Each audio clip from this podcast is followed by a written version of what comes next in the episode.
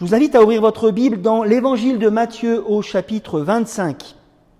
Nous lirons la parabole des dix vierges. Ouvrez votre Bible, chapitre 25, évangile de Matthieu, des versets 1 à 13.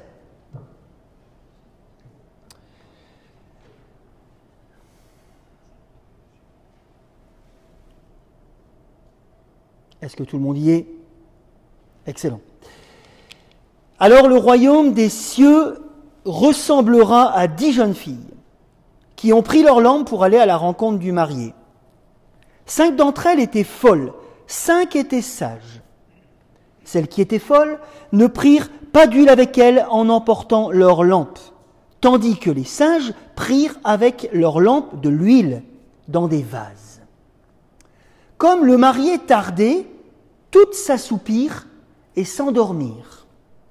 Au milieu de la nuit, on cria Voici le marié Allez à sa rencontre Alors toutes ces jeunes filles se réveillèrent, préparèrent leurs lampes, et les folles dirent aux sages Donnez-nous de votre huile, car nos lampes s'éteignent. Les sages répondirent Non, il n'y en aura pas assez pour nous et pour vous.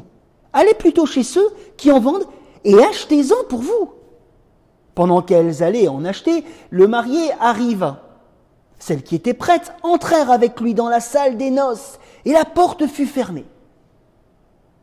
Plus tard, les autres jeunes filles vinrent et dirent Seigneur, Seigneur, ouvre-nous. Mais il répondit Je vous le dis en vérité, je ne vous connais pas.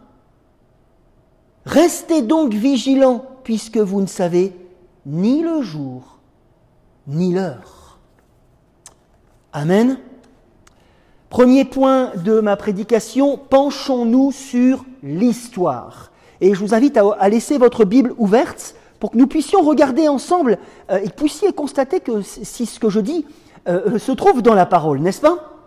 Quels sont les éléments, premièrement, de cette histoire, parabole? Un mariage va avoir lieu. Et au temps de Jésus, pour les noces, une procession nocturne était organisée.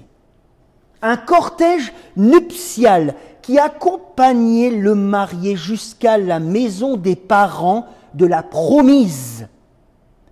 Et ce cortège est constitué qui, dans cette histoire, selon les apparences, n'est-ce pas, est très homogènes selon les apparences.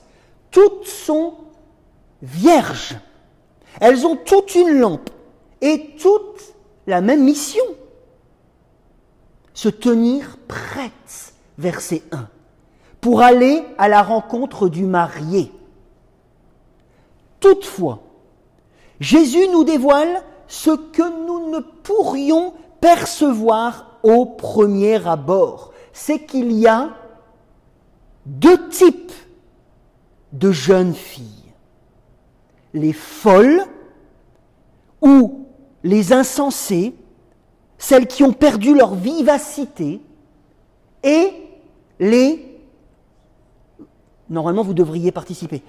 et les sages, les, les avisés, c'est-à-dire qui ont leur raison, qui sont dans leur bon sens pourrait-on traduire Nous comprenons que les sages sont décrites comme telles parce qu'elles font preuve de sérieux dans la mission qui leur est confiée. En effet, regardez verset 4, elles anticipent en prenant une réserve d'huile pour leurs lampes. Alors vous savez, les lampes hein, à l'époque, c'était des sortes de bâtons creux. Si vous avez regardé Indiana Jones, peut-être que ça peut vous aider. Des bâtons creux dans lesquels baignait une mèche de tissu et ça consommait une grande quantité d'huile. C'était donc logique, logique de prévoir. D'autant plus qu'une longue attente était très probable. Écoutez bien. Certaines coutumes présentes encore de nos jours, peut-être moins en France, qui sont très proches du monde biblique, peuvent nous aider à comprendre que le retard du marié fait un peu partie du jeu. À plus forte raison si les négociations sur l'arrangement financier, et oui, ça existe encore dans le monde, n'est-ce pas, durent entre les familles. Bref, les sages comprennent que l'imminence, il faut se tenir prêt, pourrait quand même tarder à venir. Pourtant, les folles, et c'est là que leur manque de bon sens se révèle. Malgré tous ces éléments, elles partent sans réserve. Elles n'anticipent rien du tout. Et ce qui devait arriver arriva. L'attente se prolonge, elles s'endorment toutes, mais un cri se fait alors entendre au milieu de la nuit. Il est là. Allez à sa rencontre. Elle se réveille et c'est là, c'est là mes amis qu'une distinction apparaît au sein même du même groupe. Il y en a cinq qui sont prêtes et les insensés qui sont à côté de la plaque. Leurs lampes s'éteignent, elles ne peuvent pas y aller, elles ne sont pas prêtes. Mais mes amis, c'était couru d'avance, n'est-ce pas? Et une marche nocturne sans lampe, c'est vachement moins bien. Comment considérez-vous ce genre d'attitude? C'est une question que je vous pose. J'aime bien un peu l'interactivité, hein, donc ne vous étonnez pas. Comment considérez-vous ce genre d'attitude? Je fais partie du cortège nuptial, je sais que je suis attendu avec de l'huile pour produire de la lumière, n'est-ce pas? C'est un peu la règle du cortège. Hein. je sais que le retard est possible, pourtant, je ne suis pas au rendez-vous. Ou plutôt, je le suis mais pas de la bonne manière, à cause d'une négligence, d'une nonchalance flagrante et coupable. Quel respect montrent ces vierges pour la noce Elles sont là, mais quel respect montrent ces vierges pour la noce? Quel respect montrent-elles pour le marié? Quel respect montrent-elles pour l'événement? Ah, Vous savez, il y a quelques années, j'étais prédicateur dans un, dans un mariage. En fait, je ne devrais pas sourire de ça. Mais c'est le souvenir. Et on m'a demandé de prêcher, très bien. Mariage prévu à 15 heures, très bien. J'y étais. 15h05, pas de témoin. Curieux. 15h10, pas de témoin on se regarde tous, vous savez, on se dit qu'est-ce qu'on qu'est-ce qu'on fait, n'est-ce pas? 15h15, pas de témoin. 15h30, pas de témoin. On appelle les témoins, quand même, qui étaient au McDonald's. Parce qu'ils avaient faim. Logique. Est-ce que vous pensez que la famille de la mariée était ravie? Ah, ils avaient le beau costume en arrivant. Hein Est-ce qu'ils ont montré du respect? Les folles demandent donc aux sages, c'est un peu la stratégie de la débrouille, hein, les folles, ça va le faire quand même. Hein. Ouais, ça va le faire. Mais les vierges avisées refusent. Est-ce que ça vous choque? Sont-elles des sacrés égoïstes? Certainement pas elles sont respectueuses du marié qui les attend pour son cortège qui les conduira vers sa promise. Et si elles partagent leur huile, le cortège sera une catastrophe. Il y en a déjà cinq qui sont out. Elles font donc un choix judicieux en fonction de ce qui est le plus important, assumer leur rôle être prête pour le marier, bien sûr. Les folles vont donc, dans les, selon les bons conseils des autres, aller acheter de l'huile, mais à leur retour, il est... Il est... Eh bien, c'est trop tard. L'époux ne les laisse plus rentrer, terminé, il n'y a rien à voir, la porte est fermée, la fête bat son plein sans elle, elle supplie celle qu'elles appellent Seigneur, et c'est là qu'on voit que la parabole a un sens spirituel, n'est-ce pas? Seigneur, Seigneur, ouvre-nous. Mais le Seigneur leur répond, je ne vous connais pas. Elles sont prises pour des intrus. Deuxième point, comprendre le sens spirituel de l'histoire. Alors vous savez, mes, amis, on peut passer à côté de l'enseignement spirituel d'une parabole pour deux raisons, je le crois. L'orgueil, on, on, entend, on écoute, mais on ne se sent pas concerné, un peu comme les pharisiens. C'est un jugement contre eux-mêmes même. Et une mauvaise interprétation. C'est pas si facile que ça de, de comprendre une parabole, n'est-ce pas? Il faut quelques clés. Si l'humilité est de mise face à la parole, la méthode l'est aussi.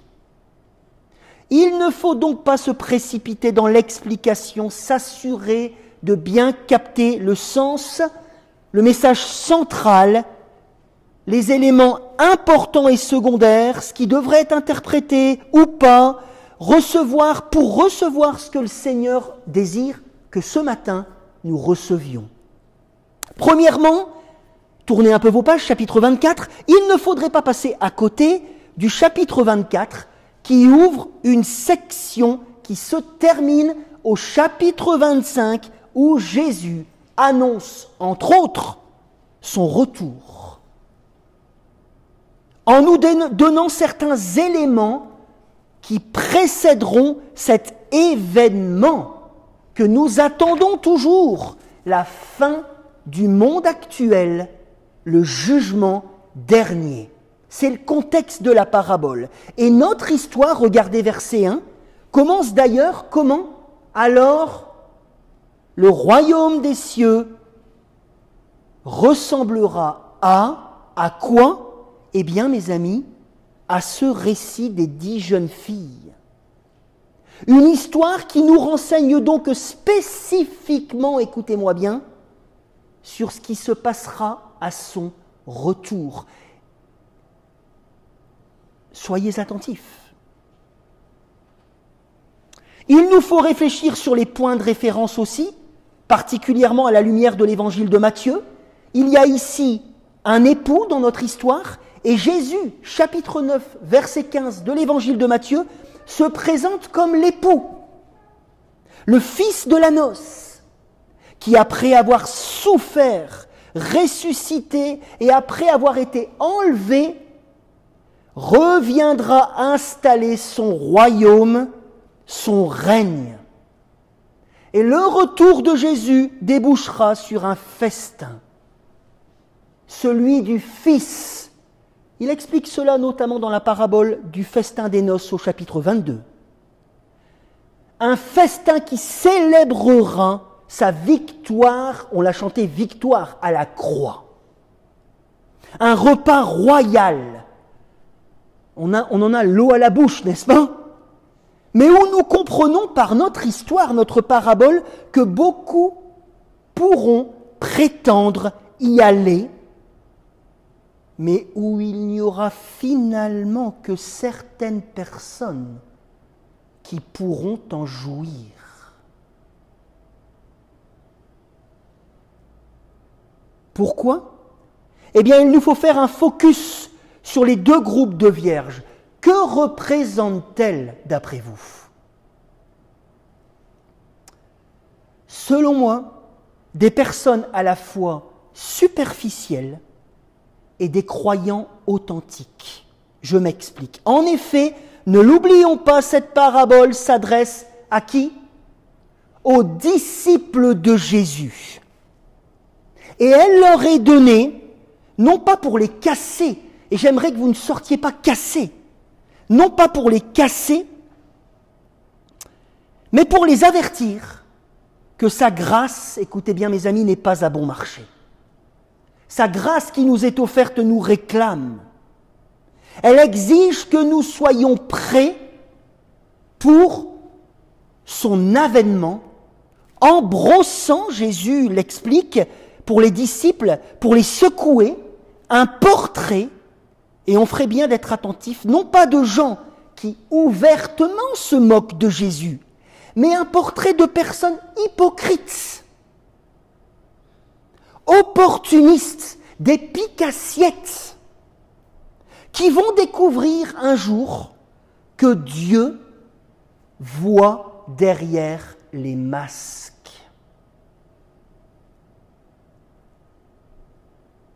Et comprendre que lorsqu'il est trop tard, ça ne va pas le faire. Il sera trop tard. Il y a donc deux catégories de personnes qui disent l'attendre, avec toutefois des destinées très différentes. Premièrement, les folles symbolisent des gens qui ont l'air de faire partie des croyants, d'être de la même maison. Ils adoptent peut-être les plus belles attitudes de la piété, un mimétisme presque parfait, des quelque chose qui pourrait faire croire que. Mais ce sont des gens, ce sont des gens qui peuvent dire qu'ils attendent Jésus, qu'il est important pour eux, ils peuvent se trouver, c'est ce qui est déstabilisant, n'est-ce pas, lorsqu'on réfléchit sur cela, ils peuvent se trouver dans les mêmes lieux que les autres, en mission, dans l'Église, faire acte de présence, avoir les plus beaux discours, mais, mais, mais comme le manque d'huile, ou comme le retard du témoin de mon mariage, comme ces attitudes marquent le manque de cœur à la tâche, ces chrétiens superficiels, dans leur attitude, dans leur disposition intérieure, démontrent que leur foi est creuse, vide de tout respect et d'amour pour le Seigneur, pour le marié mais leur mascarade qui peut rester cachée aux yeux de tous. C'est ce qui est déstabilisant, n'est-ce pas? Ce n'est pas à nous, nous pouvons discerner, mais déjà nous devons nous poser la question pour nous-mêmes. Mais leur mascarade qui peut rester cachée aux yeux de tous, puisque finalement c'est intérieur, la disposition intérieure, sera, nous le comprenons par cette parabole, mise en lumière au retour de Jésus, où les intentions profondes, les intentions profondes seront dévoilées. Bas les masques. Fini les apparences puisque Jésus connaît tout. Il sait qui est invité, il sait qui ne l'est pas, et c'est là, nous dit-il, qu'il y aura des grincements dedans.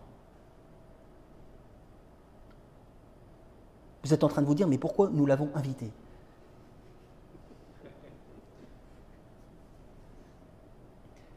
Nous pouvons toutefois, mes amis, compter sur la grâce de Dieu, qui touchera le cœur de ceux, et je vais vous raconter une histoire, qui touchera le cœur de ceux qui se perdent dans des mascarades, et finalement on est tous en lutte peu avec l'hypocrisie, n'est-ce pas? Qui touchera ceux qui se perdent dans des mascarades, mais qui ont une véritable, je le crois, soif spirituelle, ça peut arriver. Nous comptons sur la grâce de Dieu. Nous savons que Dieu ramènera ces gens-là. Lorsque j'ai donné cette prédication, il y a deux semaines, dans une autre église, une personne est venue me trouver à la fin du culte en me disant que plus jeune, il s'était perdu dans un faire comme les autres au sein de sa communauté. Par mimétisme religieux. Il me l'a dit tel quel. La religiosité est un système pervers, n'est-ce pas Qui lui donnait tous les moyens pour sa satisfaction personnelle. La religiosité fait ça, n'est-ce pas Mais qui le faisait tenir à distance de l'essentiel, de la vie. Mais, et ça doit nous encourager, il a entendu, alors qu'il jouait au piano, il, me l'a raconté comme ça, il est pasteur aujourd'hui, hein. il a entendu Dieu le questionner sur son faire, un jour qu'il jouait au culte, sur sa compréhension de ce, qu'il jouait. Est-ce que tu comprends ce que tu joues? Il me l'a raconté comme ça. Est-ce que tu comprends ce que tu joues? Est-ce que tu crois en ce que tu joues? Et qu'est-ce que ça change dans ta vie finalement? Et donc une question sur ce qu'il était. Ce qui l'a amené à une réflexion profonde sur sa réception de l'amour de Dieu qui l'a amené à la conversion personnelle.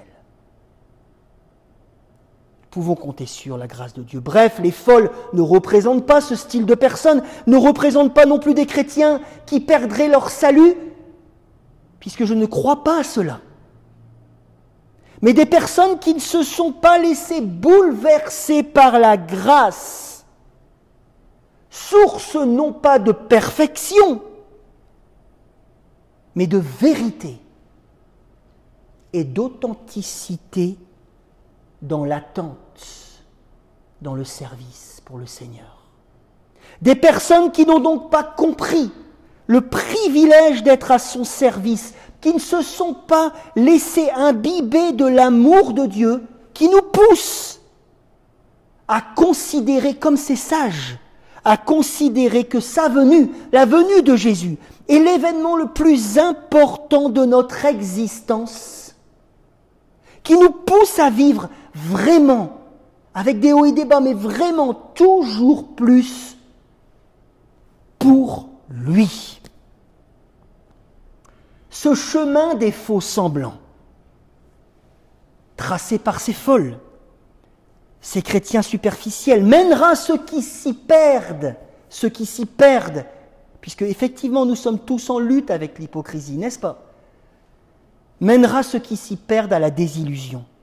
Jésus ne dit-il pas, Matthieu 7, Ceux qui me disent Seigneur, Seigneur n'entreront pas tous dans le royaume de, de Dieu, mais celui-là seul qui fait la volonté de mon Père qui est dans les cieux. Quant à l'autre type de vierge, elle symbolise des chrétiens non pas parfaits, mais authentiques. Authentiques qui ont compris et qui continuent à comprendre par la méditation de la parole le privilège d'être appelés et ce que cela implique dans leur existence. Ils se montrent attentifs à l'attendre de la bonne manière pour être prêts. Ils considèrent que c'est l'événement majeur de leur existence, un amour et une reconnaissance donc en action et en progression constante, preuve, écoutez bien mes amis, preuve finalement d'une bonne compréhension de la grâce. La grâce seule qui leur ouvrira les portes du paradis de Dieu.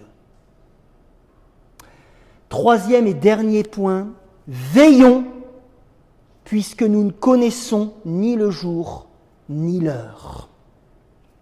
C'est le point de chute de notre parabole, et si je ne conclus pas comme cela, je serai à côté de la plaque. C'est le point de chute de notre parabole, le message principal que Jésus veut faire passer à ses disciples de tous les temps. Cette histoire, mes amis, écoutez, écoutez s'il vous plaît, ne nous est pas parvenue pour que nous jugions l'autre. Vous savez, parfois, euh, on a tendance à se dire, ah tiens, cette personne à côté de moi, elle devrait entendre ce message. Ça, ça serait une preuve d'être à côté de la plaque, n'est-ce pas? Cette parabole ne nous a pas été donnée pour que nous jugions l'autre, pour être utilisée comme un instrument de critique ou d'élévation personnelle. Bah pour finir, je me trouve vachement sage.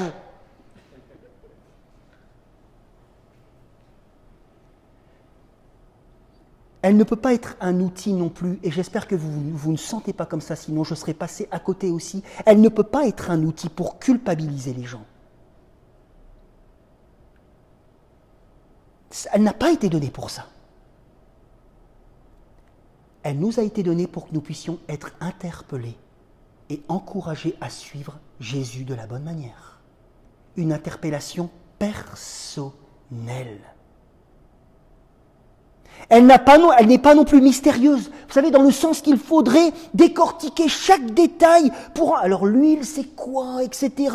Pour en comprendre le sens. Nous comprenons le sens. Nous comprenons le message principal que le Seigneur nous passe ce matin. Tiens toi prêt. N'est-ce pas? C'est assez simple.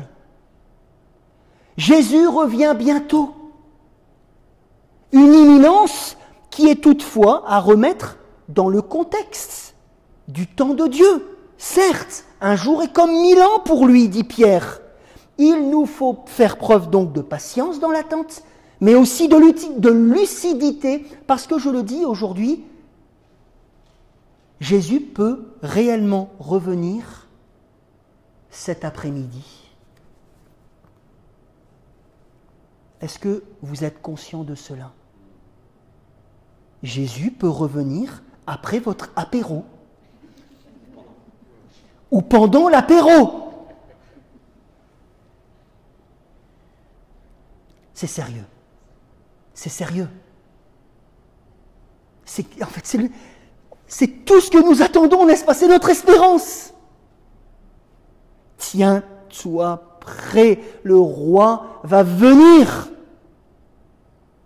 Et si c'est le cas, où me trouvera-t-il?